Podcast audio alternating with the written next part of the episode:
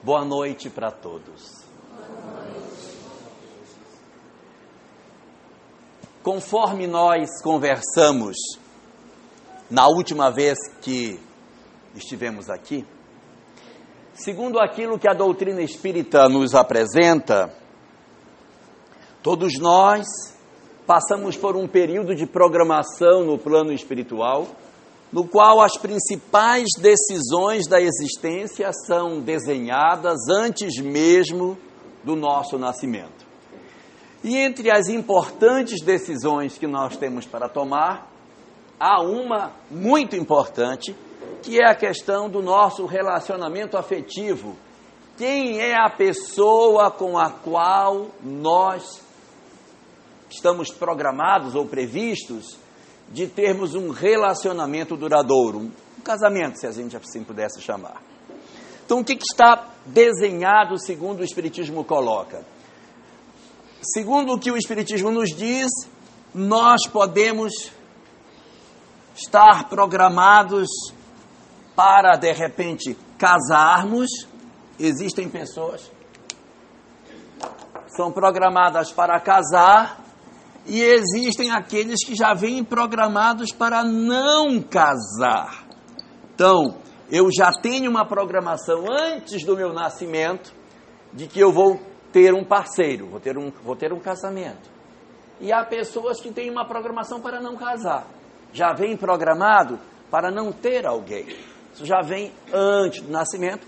E existem razões espirituais para que se case e razões espirituais para que não se case. Entretanto, isso aqui é apenas uma programação, não é um destino, não é o que vai acontecer, mas é o que está previsto de acontecer. Resultado: eu posso estar programado para casar e casar, mas eu posso estar programado para não casar, para casar e não casar. Como também eu posso estar programado para não casar e casar, e posso estar programado para não casar e realmente não casar. Ou seja, é de se pensar, ah, então para que, que adianta programar um casamento se você não vai, não vai cumprir? Programa que casa e, e, e pode não casar, programa para não casar e casa, de que adianta programar? É porque a programação não é uma castração do nosso livre-arbítrio. A programação espiritual é o que os espíritos entendem que seja o melhor para acontecer para nós. Então, numa determinada existência, os espíritos dizem: olha, o mais bacana para você, o mais adequado para você neste momento é você casar com fulano ou não casar com ninguém. Cada um de acordo com as características, as necessidades que tem, vai precisar ou não de um casamento ou não. O certo é que a gente pode, de repente, decidir por casar ou não casar, porque isso está por conta do nosso livre-arbítrio. O problema é que, às vezes, quando a gente casa, ainda podem acontecer duas situações. Eu posso casar com quem me está programado, ou eu posso casar com quem não está programado. Isso é pior. Eu vou casar com quem não está programado, quer dizer, eu saio de lá previsto para casar com Wellington e caso com Zé. Né? Ou posso estar previsto casar com Zé e caso com Washington. Né? Isso é possível, ou seja, a nossa programação espiritual nem sempre ela é cumprida, porque o nosso livre-arbítrio entra. E o que, que pode fazer com que a gente acabe casando com quem não está programado? Essas experiências de nós termos um relacionamento com quem não está previsto, ela decorre mais frequentemente nas situações das chamadas almas primárias, que são os espíritos que ainda têm uma dificuldade muito grande de manter relacionamento duradouro. Então o cara conhece hoje, amanhã já se mudou, já está morando, e ele nem sabe mais. Quando foi que casou, nem sei mais. Foi, não sei nem, foi, foi casando devagarinho, cada dia um pouquinho e tal. Eu vou considerar o dia que eu levei a minha última peça de roupa. Então foi dia tal. Porque dizer, já não tem mais um limite muito claro entre as coisas. Quando a gente tem uma determinada visão de mundo, então é mais claro perceber esses nossos relacionamentos e as vinculações que a gente tem. Resultado: pela ótica que o Espiritismo nos apresenta, as relações espirituais com relação a casamento, elas podem acontecer antes mesmo do nosso nascimento. Raros são os casos nos quais os espíritos não trazem uma programação muito clara de quem é a pessoa com a qual vai casar. Isso é mais típico dos espíritos bem no início da evolução, aqueles que estão iniciando as suas vidas enquanto espécie humana, que está começando a aprender a agricultura, a aprender a, a dominar o fogo, a dominar a fala, a escrita.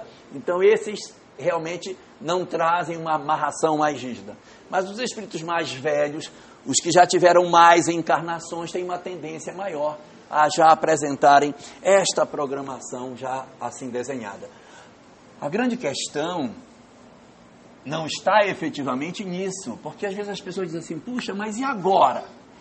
Será que eu casei com quem era programado? Deve ser por isso que eu me dou tão mal com meu marido, com minha mulher, que eu devo ter casado com uma miserável que não era a que estava programada, né? Então, isso não, não funciona muito bem, sabe? Por quê? Porque a nossa programação espiritual, mesmo os espíritos com os quais nós estamos programados, eles podem ser de duas naturezas. Quem é médio enxerga, tá? Duas naturezas. Ou a gente está programado para casar com alguém por afinidade ou por não afinidade. Ou seja, eu programo casar com a Clícia por uma questão de afinidade de outras vidas. E aí, como a gente já tem um relacionamento de outras existências, naturalmente a gente programa um renascimento. Mas pode acontecer da gente programar para renascer com uma alma que não é afim conosco. E às vezes, quando a gente ouve isso, isso não é possível. Como é que eu vou programar para casar com uma pessoa que eu não gosto? Só se eu fosse louco para escolher para conviver com uma pessoa que eu não gosto. E não é essa a verdade. Não é que a gente não goste, é que a gente tem uma relação meio conflituada, entendeu? A gente gosta, mas não suporta.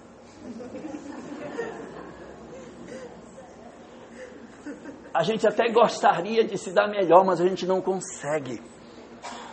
Briga demais, mas sente uma falta miserável do outro. Resultado: existe um magnetismo entre os espíritos. E esse magnetismo atrai as almas.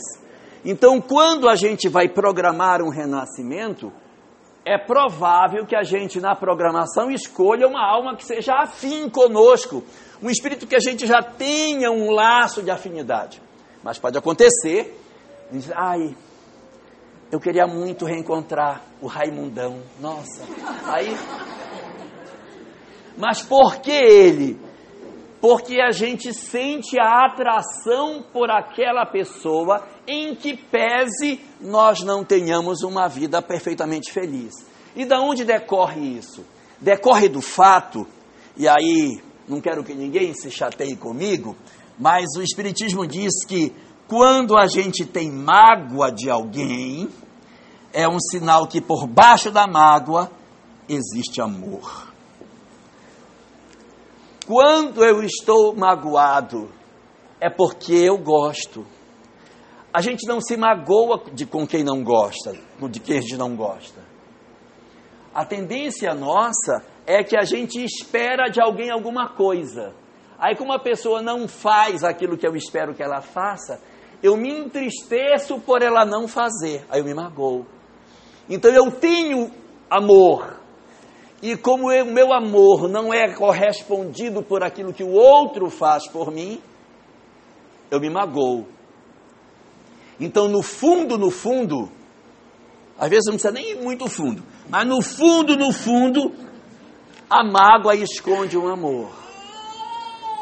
Então, quando a gente fala que na programação espiritual a gente pode renascer com um espírito que a gente não tem tanta afinidade, é porque a gente pode escolher alguém com o qual a gente já teve outras existências, gosta dessa pessoa, mas as nossas imperfeições morais dificultam com que a gente consiga ter uma relação perfeitamente harmoniosa.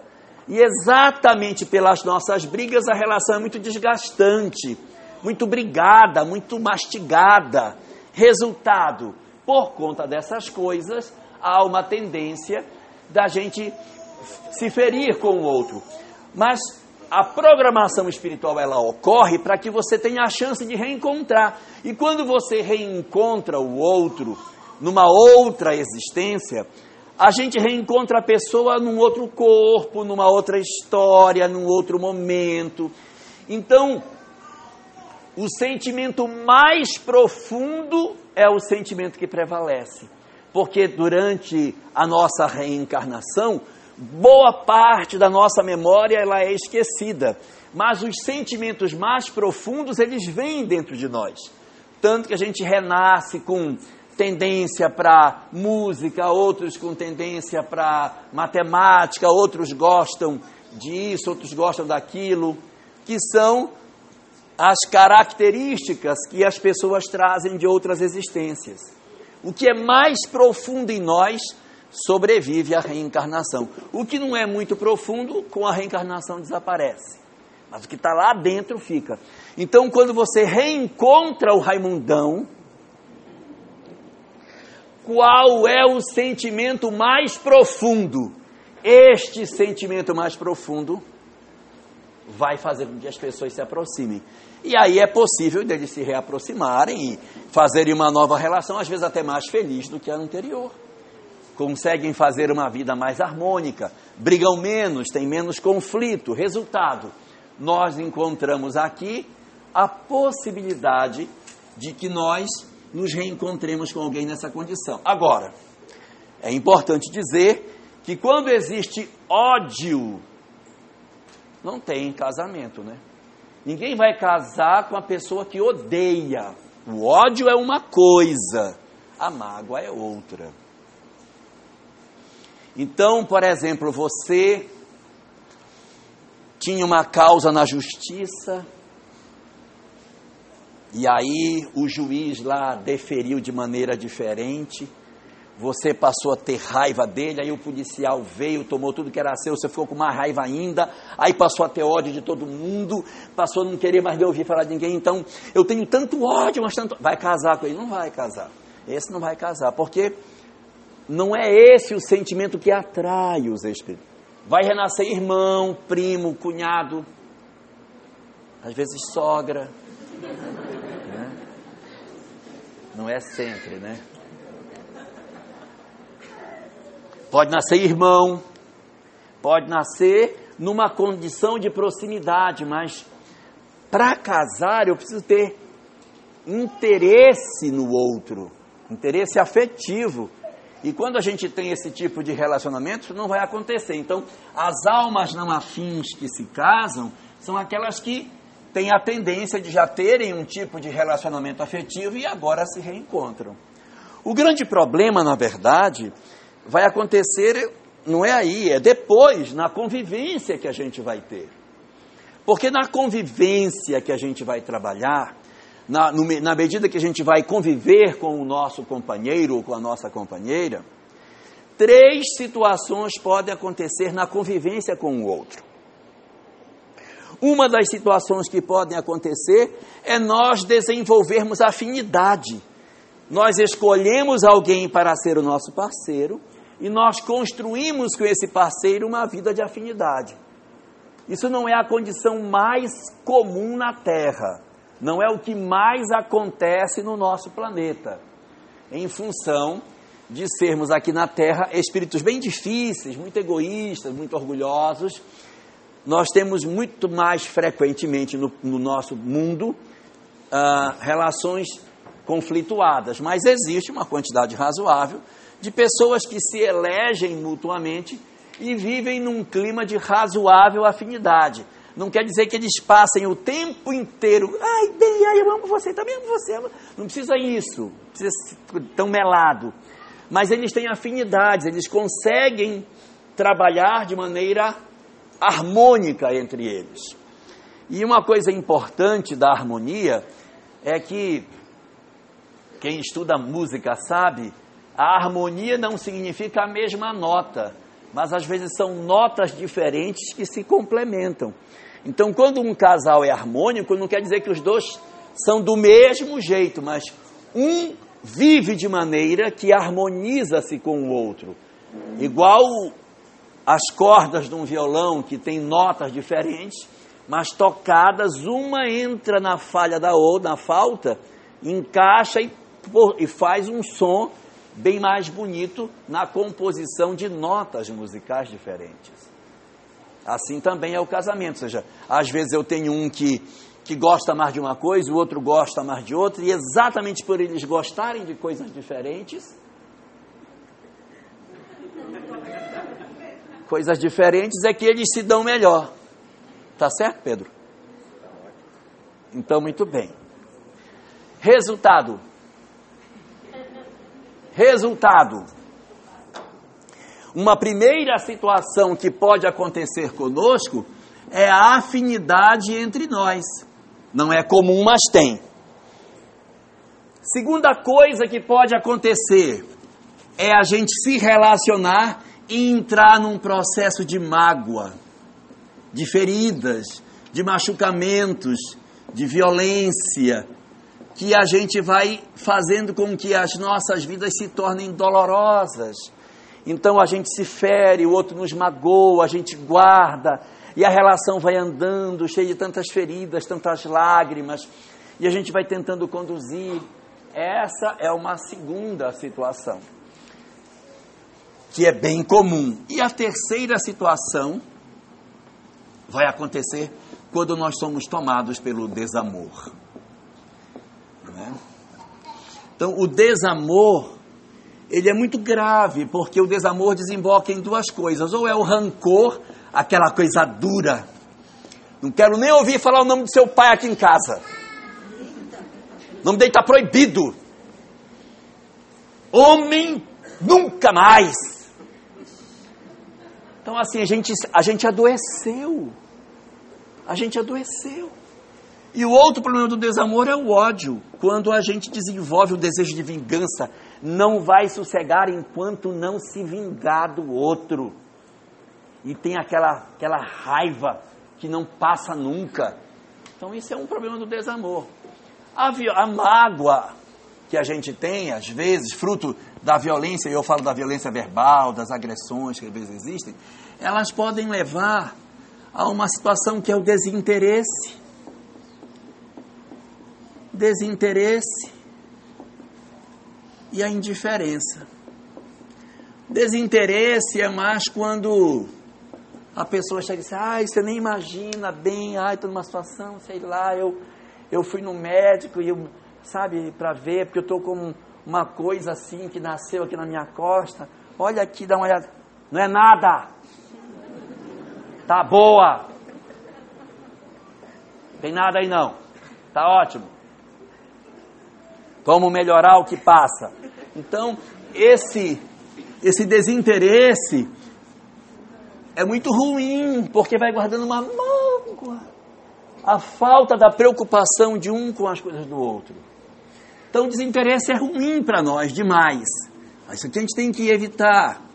E outra coisa muito complicada é, é a, a, a indiferença, que é quando você convive com outra pessoa ela fica, parece um pedaço de pau na casa e a pessoa fala, fica de mal eternamente. Fala, meu filho, você viu? O cara está aqui do lado, o marido está aqui sentado. Meu filho, você viu aonde foi, ficou tal coisa da sua mãe que eu perdi? Mas é incapaz de perguntar para o pobrezinho, coitadinho.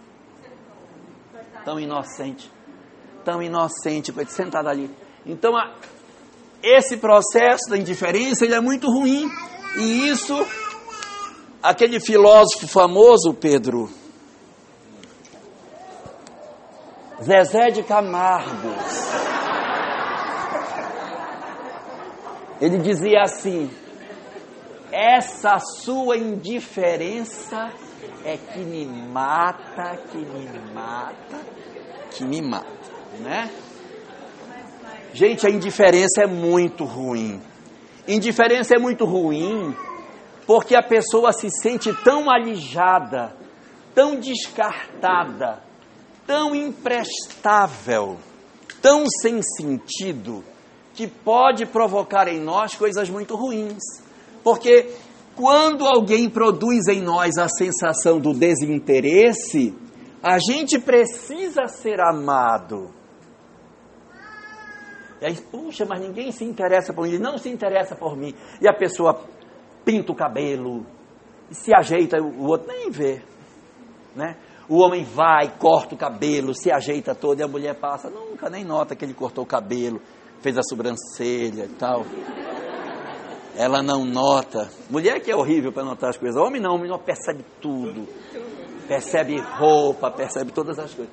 Então, esse desinteresse é ruim por quê? Porque o desinteresse nos dá a sensação de que nós, na verdade, não somos importantes. E isso pode levar a gente à busca de outra pessoa. Entendeu? Então abre uma janela de carência que pode nos projetar numa experiência dessa natureza. A indiferença, na verdade, ela produz em nós uma sensação de que a gente não tem valor nenhum, que a gente não presta para nada, que nós somos pessoas sem nenhum tipo de valor. E isso vai produzir em nós, muitas vezes, doenças.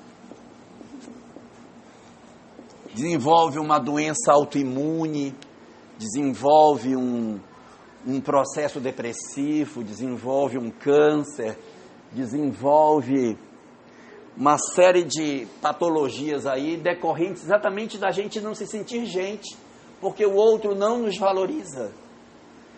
Então é muito complicado quando isso acontece. E a questão do desamor com, a, com o rancor e com o ódio vão gerar processos mais dolorosos que, que têm muita vinculação com a questão espiritual. Como nós somos pessoas que temos uma história de vida bastante complicada de outras existências, quando a gente começa a desenvolver muito ódio, muita mágoa, muito ressentimento dos outros, a gente vai entrando numa sintonia espiritual muito ruim. E pode acontecer de espíritos se aproveitarem desse nosso desequilíbrio e potencializarem essa raiva. E você já não sabe nem por que tem tanta raiva do outro. Ele até nem faz tanta raiva, mas você sente uma raiva tão grande da pessoa. Existe um livro chamado Sol de Esperança. Nesse livro, no capítulo 34, ele traz uma série de informações sobre sinais quando o nosso lar está em problema, está com dificuldade. Então, tem vários sinais. Eu não vou citar para que ninguém grite bingo, mas vou dar só um aqui que ele cita lá. A pessoa está bem, Pedro, está ótima, está no trabalho, está lá no TRE, está lindo, trabalhando, feliz da vida. Aí sai vem no carro ouvindo música, Marília Mendonça, vem ouvindo tranquilo e tal, vem bem. Quando o cara quando o cara chega em casa, que ele entra, ele não viu ninguém, ele não olhou ninguém, não aconteceu nada, mas só dele chegar, sobe uma raiva na pessoa, pode ser assim, injustificável no dizer do, da doutrina espírita, esses processos de desamor, eles se acumulam nas casas, porque o pensamento de raiva, de ódio, ele vai gerando energias que ficam como que pregadas nas não quero apavorar ninguém, mas fica assim como que pregado nas paredes e fica tudo espiritualmente escuro. Quando a gente entra nesse ambiente onde só tem briga, discussão, é, desavença, desarmonia, ódio, a casa está carregada dessa energia pesada. Então a, a, pessoa pode até vir bem do trabalho, mas quando ela chega em casa, dá, sobe aquela gana que ela não sabe dizer exatamente por que, que isso aconteceu. Resultado: nós podemos caminhar nessa direção, nós podemos passar por esse tipo de situação, e se a gente não cuidar, na medida que esse processo vai se acumulando dentro de nós, a gente começa muitas vezes a pensar na hipótese de nós nos separarmos da pessoa com quem nós casamos. O que, que o Espiritismo nos diz sobre essa questão? Qual é a proposta, qual é a visão do Espiritismo sobre separação conjugal? A primeira informação que o Espiritismo nos dá, a primeira delas, é que a programação espiritual, a separação conjugal não está na programação espiritual de ninguém. Casar ou não casar está na programação, mas separar não está. Aí você pergunta, ah, por que não está? Porque a programação não é o que vai acontecer, é o que é bom de acontecer. E separar nunca é bom, porque tem feridas, a gente se magoa. Por mais que se diga assim, ai, graças a Deus separamos, ficou ótimo mas a gente se feriu, a gente se machucou, a gente se agrediu. Então, a separação, ela não faz parte da programação. O que, que eu quero dizer com isso? Ninguém renasce assim, olha, você vai renascer, vai ficar 10 anos casado com fulaninho A, aí vai separar e vai casar com fulaninho B. É claro o que eu digo. Não está na programação. Agora, isso não quer dizer, isso não quer dizer que ela seja errada. Por quê? Porque existem situações nas quais ela aparece como sendo o mal menor dentro do problema que a família está vivendo. Quando a gente vive uma situação de agressões, de machucamentos, de ódios, as pessoas já se feriram, já não tem mais respeito, as pessoas já não conseguem mais conviver, já entrou para a esfera do, do crime já não é mais uma simples questão das pessoas sentarem para dialogar, elas já se feriram tanto, elas já se agrediram tanto, que a situação em que elas se encontram é tão grave que o casal precisa parar a pensar: se nós continuarmos, isso resolve ou a gente vai de vez se acabar? Então o casal precisa pensar, não que obrigatoriamente isso tenha que acontecer, mas é uma questão para se pensar se isso é ou se não é a melhor opção para nós. E aí, dentro dessa perspectiva, o Espiritismo nos fala o seguinte: que muitas vezes a gente mantém um relacionamento e diz, nossa, mas fulana não dá certo. Ela não é legal. Eu queria uma pessoa melhor comigo, uma pessoa que fosse diferente, fosse mais isso ou mais aquilo e começamos a sonhar com determinadas virtudes que outra pessoa possa ter. Emmanuel, tratando essa questão, tem uma frase que diz o seguinte: olha a frase. Todo aquele que abandona alguém, justificando que não, justificando que vai em busca de paz, porque não encontra, perdão, não é isso. Todo aquele que abandona alguém, justificando que não é compreendido, não encontrará paz. Vou repetir. Todo aquele que abandona alguém, justificando que não é compreendido, não encontrará paz. Qual é a razão desta frase? Não é nenhuma praga do tipo, olha meu colega, se você disser que não é compreendido, tudo está lascado. Fala qualquer coisa, diz aí que, a, que ela é feia, mas não fala que você não é compreendido, você não vai ter paz. Não, não é isso. É porque se eu digo assim, ah, eu vou largar dela porque ela não me compreende e vou atrás de outro, também não vai ser compreendido. Porque o nosso grande problema é querer receber. Eu quero que me compreenda. Ai, meu marido não me compreende. Vou largar dele vou atrás do outro. Quem sabe não acham que me compreende. Aí largo desse, arranjo outro também não me compreendeu, vou atrás de outro. E aí o risco é a gente largar de fulaninho A, que tem os defeitos A, B e C, para casar com outro que não tem os defeitos A, B e C, é verdade, mas tem de D a Z todinho. Então, esse é um, esse é um problema. É, Pedro? É. Então, é, você fazer um movimento porque não é compreendido, segundo a doutrina espírita, não é a melhor opção.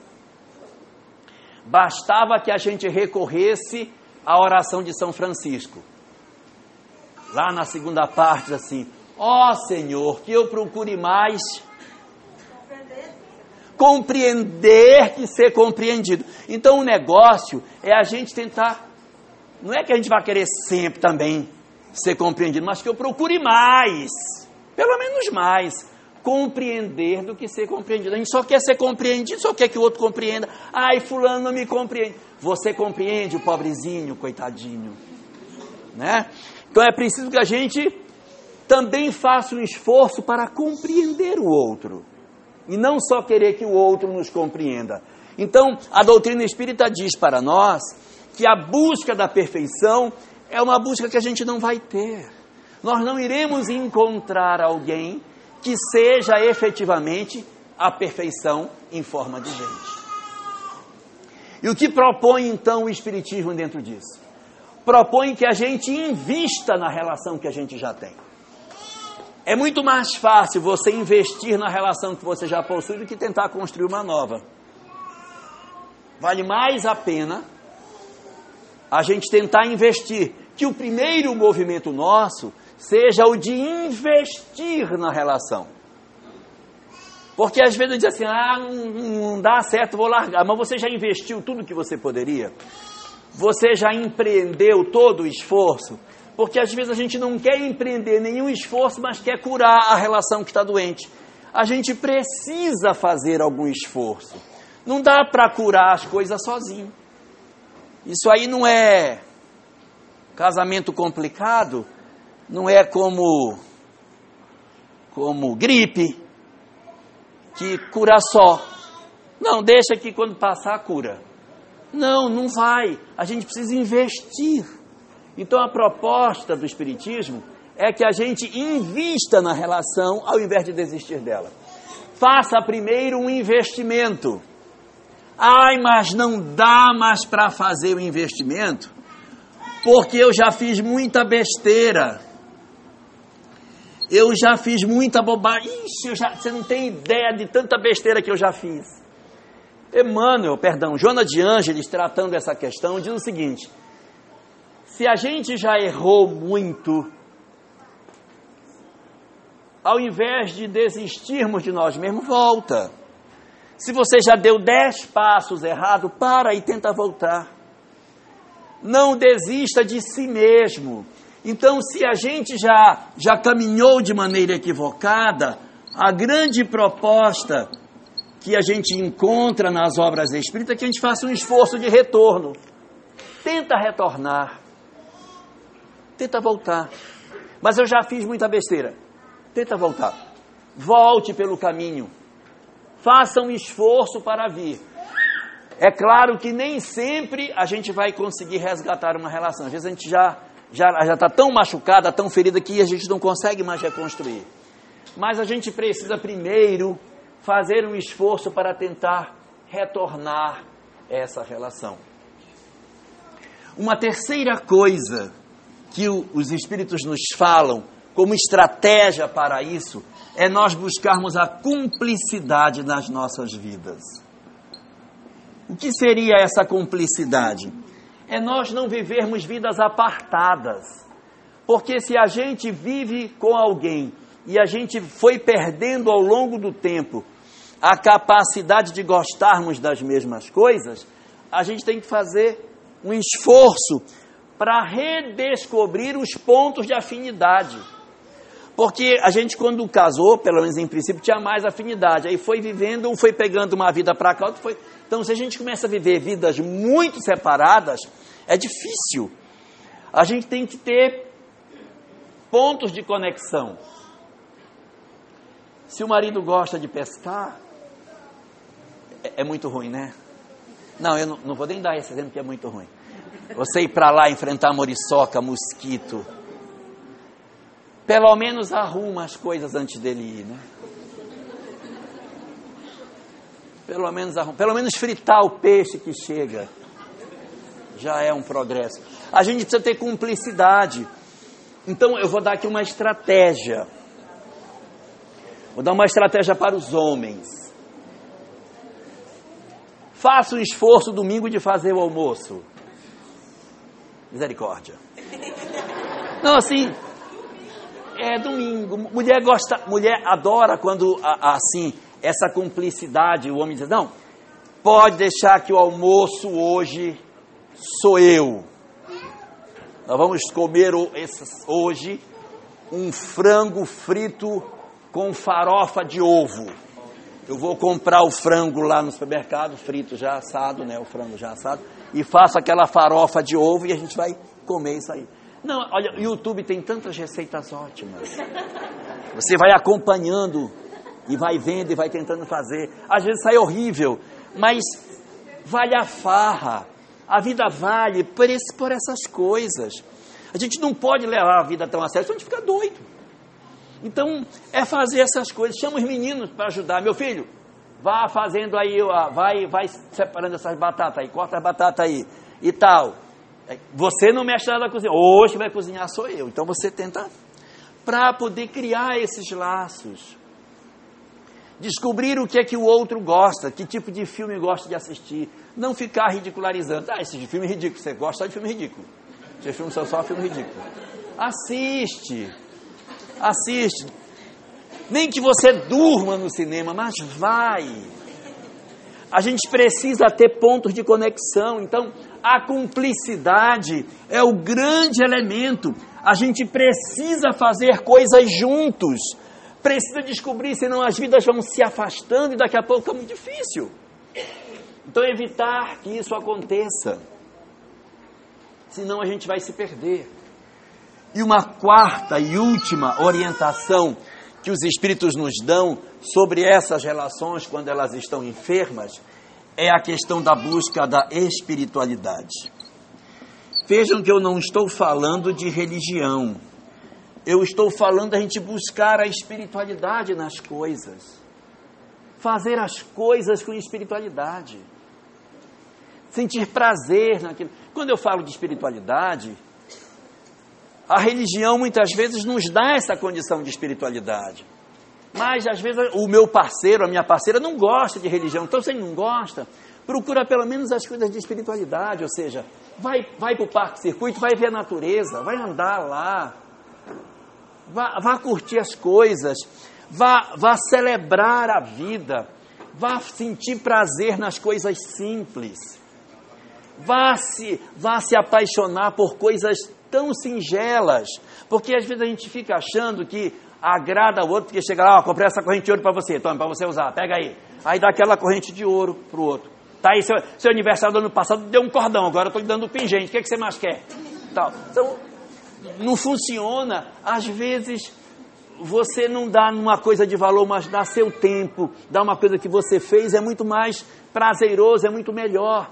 Então, a proposta é que a gente procure isso para dar leveza Religião ajuda muito em espiritualidade.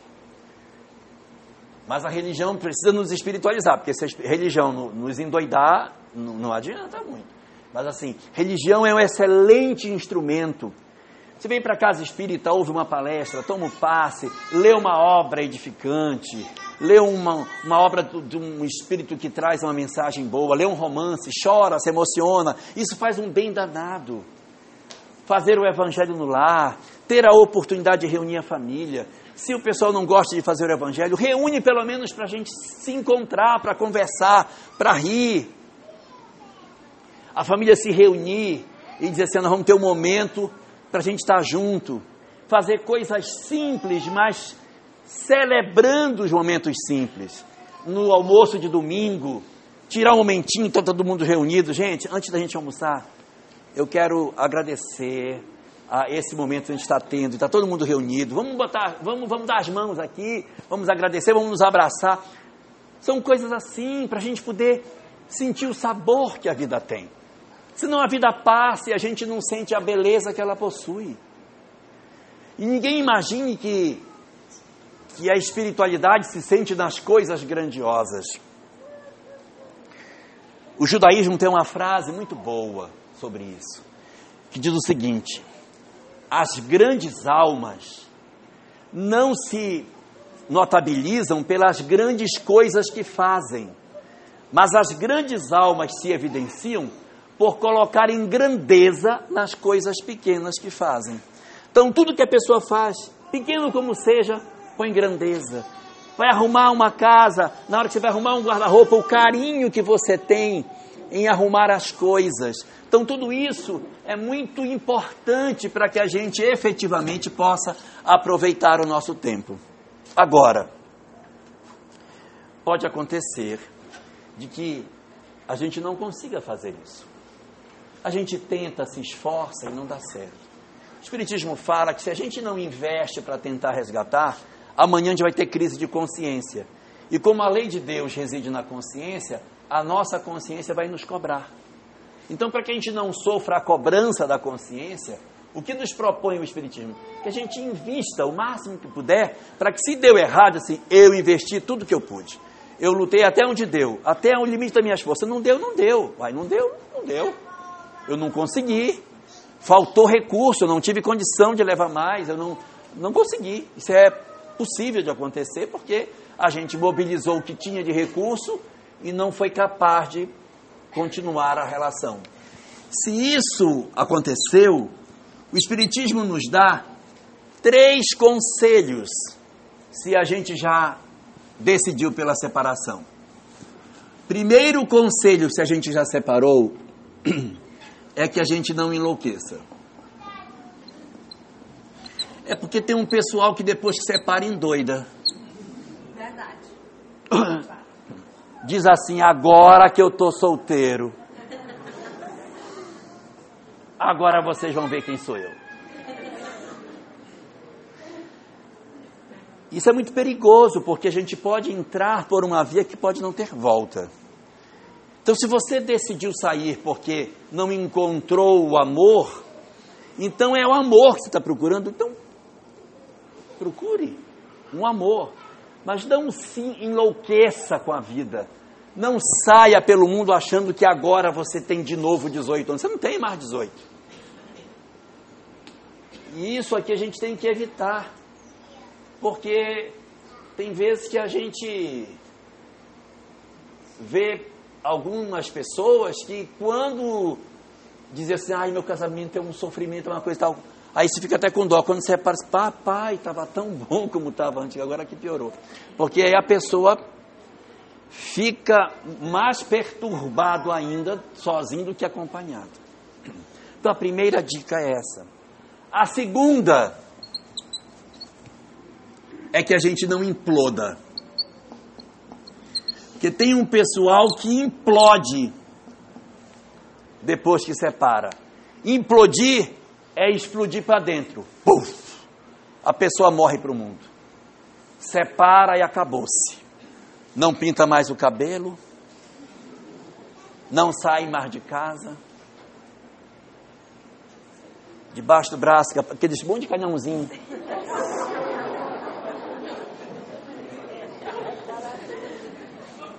Não se cuida. Não se cuida mais, gente. Nem um batonzinho, pelo amor de Deus. Nada.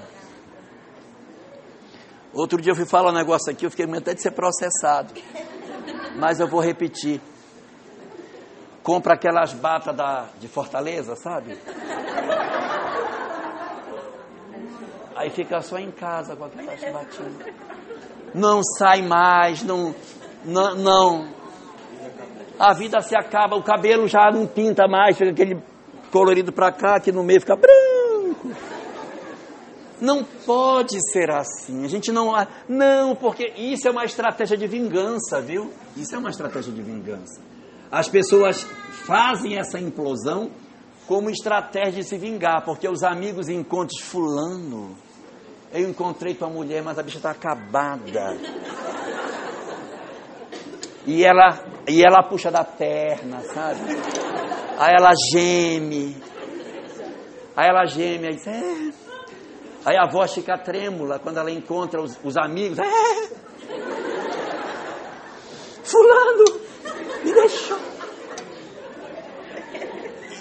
A pessoa está se destruindo. Enquanto um está se destruindo na loucura do mundo, o outro está se destruindo para dentro. Então a gente não pode implodir. A gente tem que se reconstruir. É claro que todo mundo tem o direito ao luto, à sua tristeza, ao seu momento de tristeza, de dor. Isso é normal, nós somos humanos, a gente chora, sente dor, sente a perda. Não é fácil, é difícil. Mas a gente precisa se reconstruir.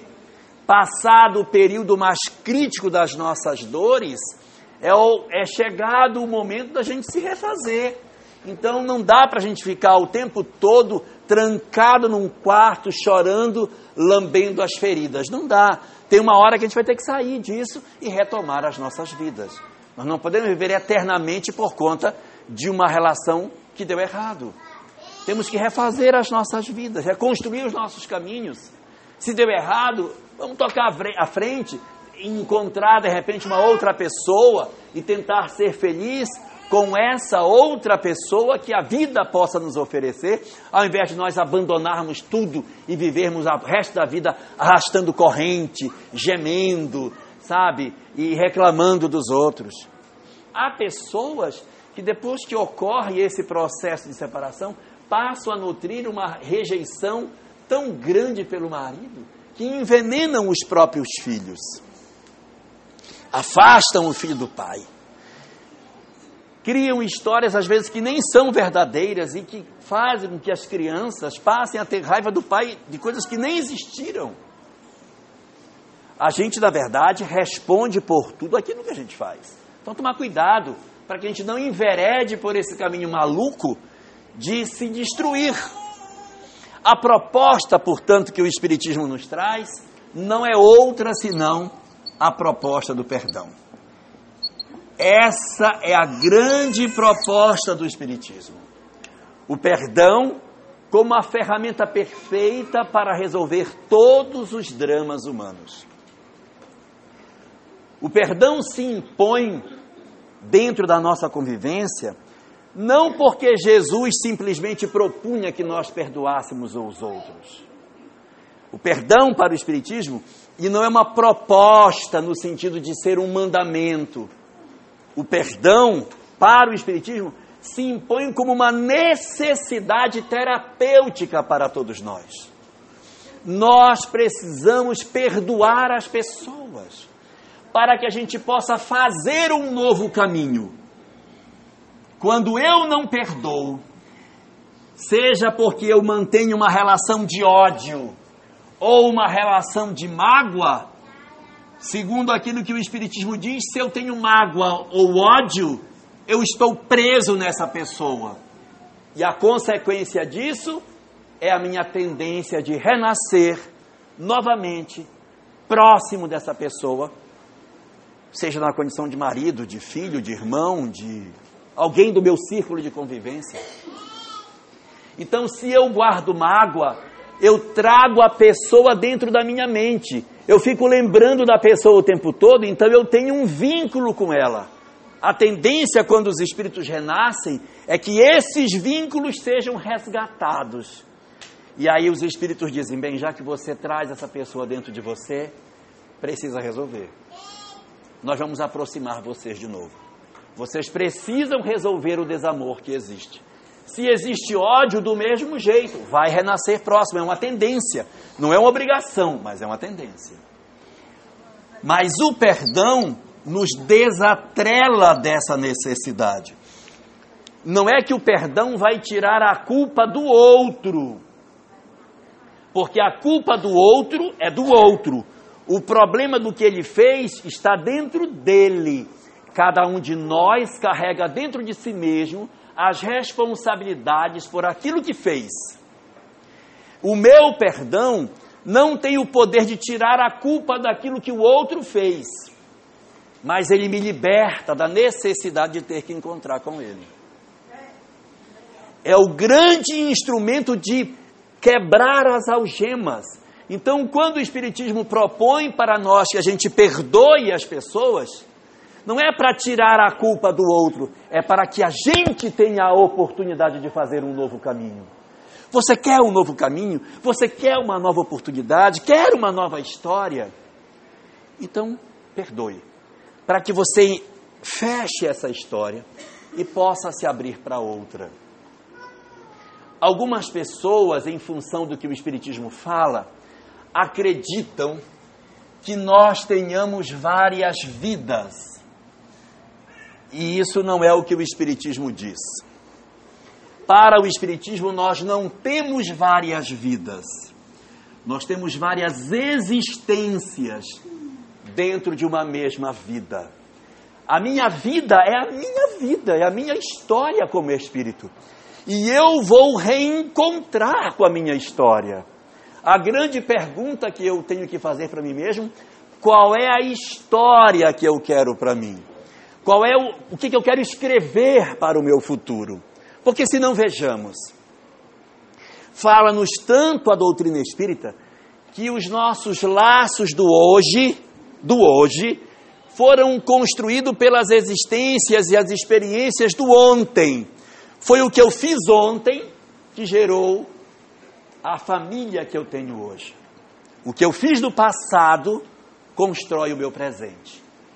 Ora, se isso é verdade, se o meu hoje está sendo escrito pelo que eu fiz no ontem, é evidente que eu estou escrevendo hoje o que eu vou colher amanhã eu estou fazendo nesta minha existência as costuras que me levarão às relações que eu terei numa próxima existência corporal, dentro da minha mesma vida. Então, o que é que me compete fazer? Analisar e perguntar: o que é que eu quero para mim? Se eu quiser a mesma história de vida, as mesmas coisas, faça do mesmo jeito que está fazendo. Não mude. Fique do jeito que você é, que você vai ter a mesma história para frente. Mas se nós queremos ser mais felizes, se nós queremos efetivamente encontrar novos caminhos para as nossas vidas, termos uma história nova dentro do conjunto das nossas existências, está na hora de dar uma guinada, de fazer aquilo que a gente nunca fez. Porque fazer do jeito que a gente está fazendo está nos levando a esse resultado. Então temos que fazer uma coisa diferente e o que tem de mais moderno, de mais diferente, de mais inovador é perdoar. Somente a partir do momento em que nós colocarmos nas nossas vidas esse novo ideal, nós poderemos fazer uma nova história para nós. Separar, não separar, não é o mais importante.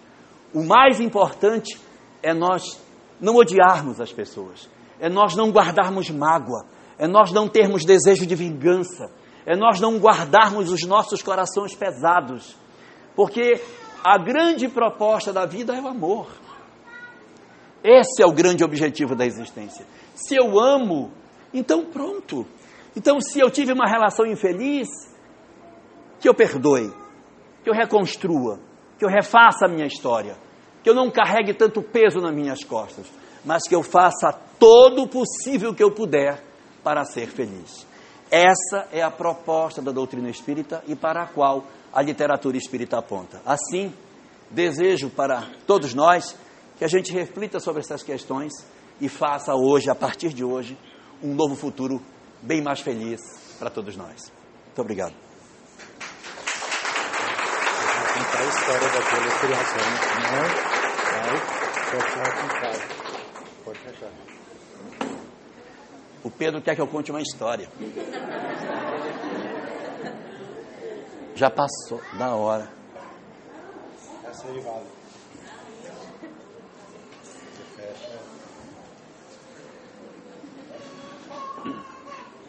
Nós somos habituados a conhecer a história da criação do mundo pela ótica de Adão e Eva, não é? A lenda judaico-cristã da origem do mundo e tal. Mas essa não é a única história sobre como foi que surgiu o homem e a mulher. Os indianos também têm uma proposta de como é que foi que tudo surgiu. Segundo os indianos, Deus criou o homem primeiro. E o homem ficou andando naquele lugar ali, vamos chamar de paraíso, E aí, inconformado, insatisfeito, então Deus perguntou a, ao homem: O que, que houve? Você parece que não está satisfeito? Está faltando alguma coisa? Olha, eu tenho tudo aqui, mas eu me sinto tão solitário. Eu queria alguém para conversar, alguém para dividir, para ser um, uma pessoa para eu poder dividir as coisas. Me fizesse companhia. E Deus disse: Eu vou, vou ver o que eu consigo fazer. Só que Deus já havia usado toda a matéria que existia para fazer o mundo. Não tinha sobrado mais nada. Só tinha sobrado sentimentos. Então ele pegou um pouquinho da intuição, pegou um pouquinho da delicadeza, pegou um pouquinho de carinho, pegou um pouco de afeto, misturou e modelando essas coisas todas imateriais, Deus que é Deus, fez a mulher. Quando ele fez a mulher, que o homem viu a mulher, disse, Senhor, o Senhor parece que adivinha pensamento, meu Deus. Ela é exatamente o que eu queria.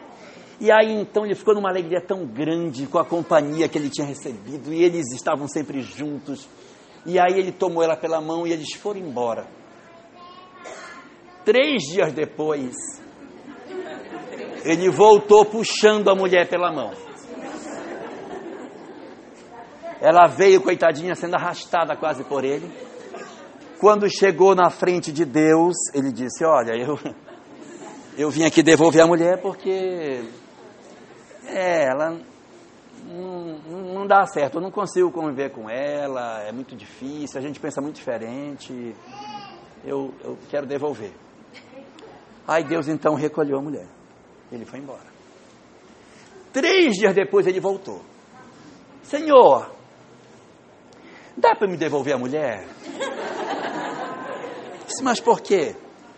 Porque eu sinto muita falta dela. Olha, ela me ouvia, ela cuidava de mim, ela cantava para mim, ela fazia todas as coisas, era tão boa a convivência dela. Sozinha é muito ruim. Devolve a mulher, por favor. Sinto tanta falta dela, eu não consigo viver sem ela. Está bom, então. Devolveu a mulher lá e levou ela de novo. Pegou ela pela mão, sumiu de novo. Três dias depois, lá vem ele de volta arrastando a pobrezinha que vem aos solavancos. Quando chegou perto de Deus, ele jogou a mulher do chão. E antes que Deus perguntasse alguma coisa, ele disse: Fala demais, fala demais, fala demais. Não aguento mais, não aguento mais, não aguento mais. Pode levar. E Deus teria ficado impassível olhando aquilo. E aí ele ficou incomodado e disse: Senhor, eu falei para levar. Levar, eu não, não, aguento mais ela. Aí Deus disse: Pois é, mas, mas, mas eu não vou levar. Você não vai levar? Mas Senhor, não faça isso. Eu não consigo viver com ela. E não consegue viver sem ela também. Por isso vai levar. Aí ele disse: Mas Senhor, junte a moça. Aí ele juntou, aí disse: Vocês vão viver juntos, até que aprendam a essência do amor. Aí então a mulher, que estava calada o tempo todo, finalmente fala e diz: Senhor, e qual é a essência do amor? Aí ele disse: A essência do, do amor é a renúncia enquanto um não aprender a ceder uma parte do seu querer para atender ao outro, e o outro ceder uma parte para atender o primeiro, vocês não serão felizes.